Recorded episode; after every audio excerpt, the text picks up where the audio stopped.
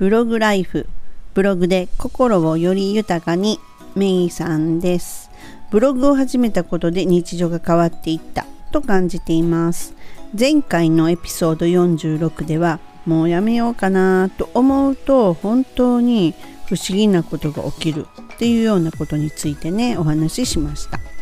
でブログで稼ぎたいと思って副業で始めたものの稼げないやんって感じてる人も少なくないでしょう。でねブログを道具に収益化をね図るには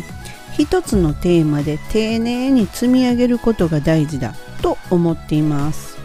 それを巷では特化ブログと言います。でブログのね初心者さんにはちょっと分かりづらいかなと思うので実際に私がお世話した生徒さんのブログ構築例っていうものをねお話しいたします。まずこの方は全くの初心者でブログっていうものをしたこともなければあのご自身で何かこうね始めたということも全くなくってでましてやフルタイムで仕事をされてます。でまずはその何についてねブログを書くのかっていうことが重要になっていくのでテーマでねまずは悩まれたんですね。何が人の役に立つことをブログでね載せていけるかなってことなんですがえっとそれと同時にもしあれだったアドセンスをね取得するっていうことも考えられたらというアドバイスをしました。アドセンスがあの収益化を、うん、狙うっていうか、まあ、アドセンスが一番まあ簡単な方法なのでそれをお勧めしたんですね。で簡単とは言ってもこのアドセンスを取得するまでの過程っていうのがすごく大事でこのどういったことを発信していってどういったことをこう記事にしていくのかっていうそういうねこう当たり前のことなんですがやっぱり初心者さんではそこがすごく分かりづらくって自分では人のお役に立ててるような記事が書けてるっていうふうに思うんですよ。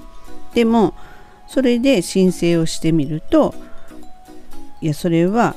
全く有益なものではないつまりは質が低いっていうようなね返事を Google からいただくことになるんですね。まあ私がそれなんですけれどもて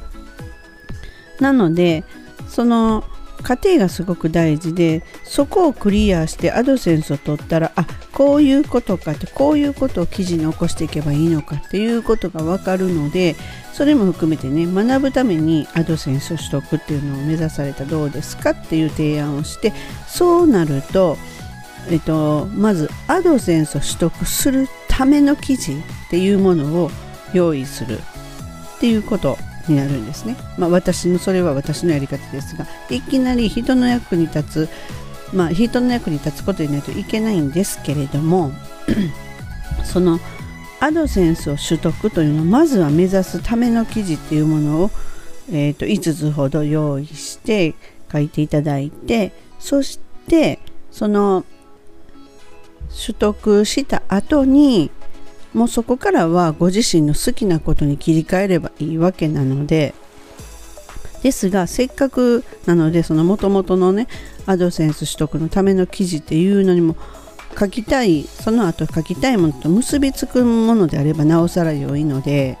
それでまあ取得できました。その後っていうのはその方が何が得意かっていうと結構料理が得意な方だったので料理っていうものでレシピを載せられたらどうですかっていうことでっていうのがそれにするとネタが切れないわけですよね。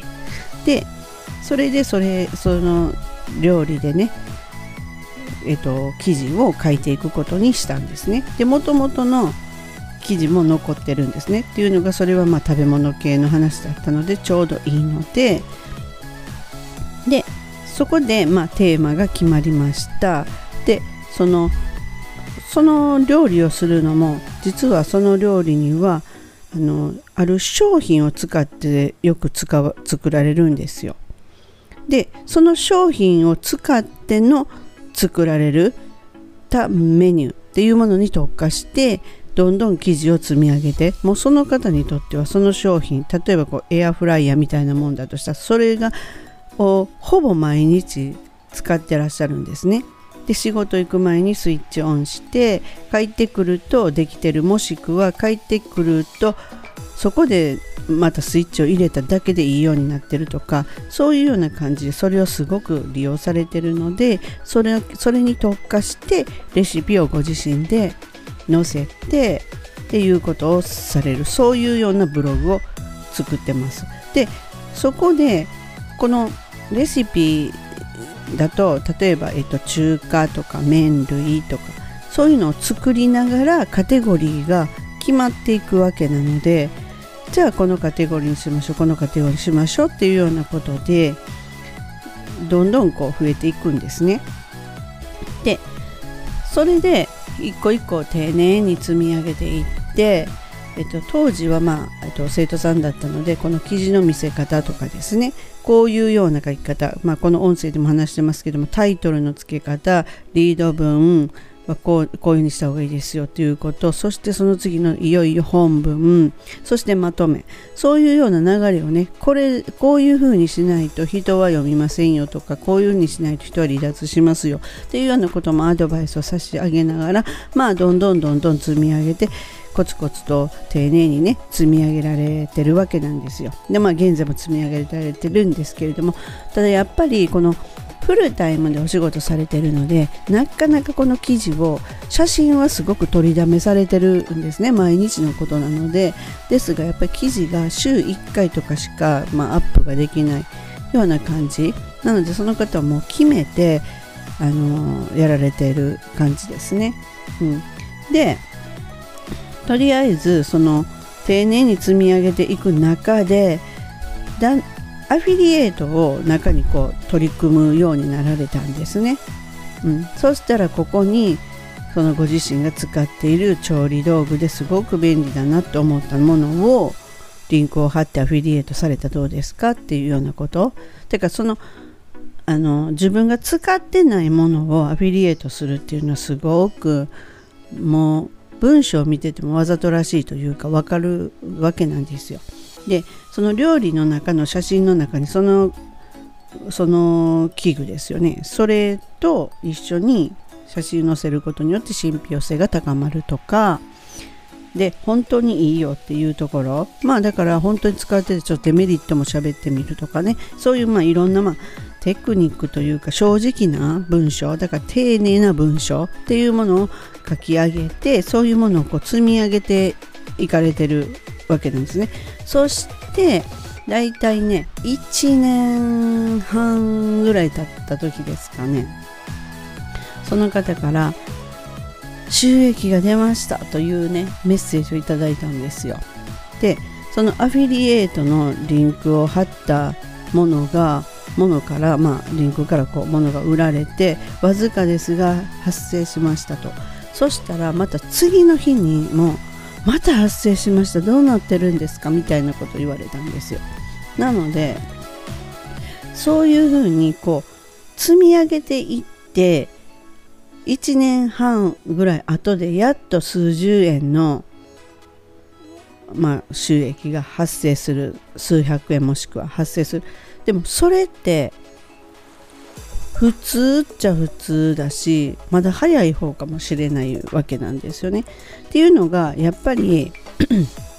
週1回しかこうアップできてないっていうところで記事数は年数が経っても記事数は少ないわけですよ。でそうなってくるとやっとこう1年半経った時に記事数が溜まってるっていう感じになるじゃないですか。そして見てくれる人も増えるで見てくれる人があそしたらここからの関連でこっちにのページも見てみようかなという内部リンクっていうんですが内部リンクも貼ってあるので見てみようかなっていう風になって回遊率がいい。自分のブログの中で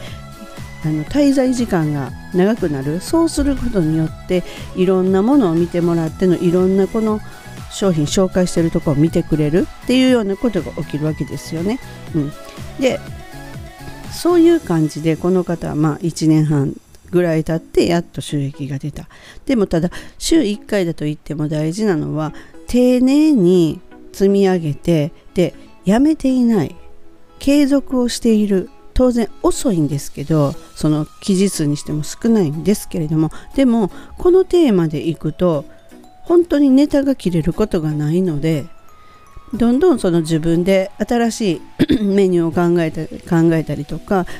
こういうふうに本はなってたんですがこういうふうなこれを付け足すことによってすごく嫌になりますっていう。だからこれはここで手に入りますよというリンクを貼ってるとかね。そういうこととかをされるようになるともっと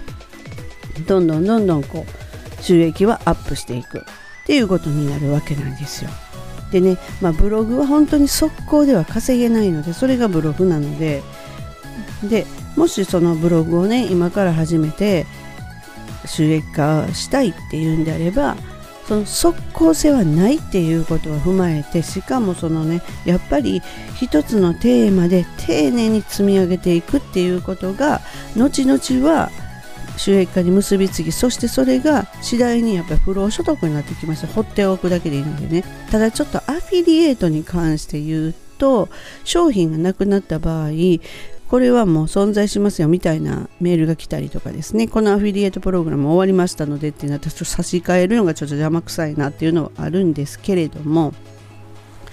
誰かの役に立つ何か発信何かがね発信できればもうあとは本当に丁寧に積み上げていくだけなんですよね。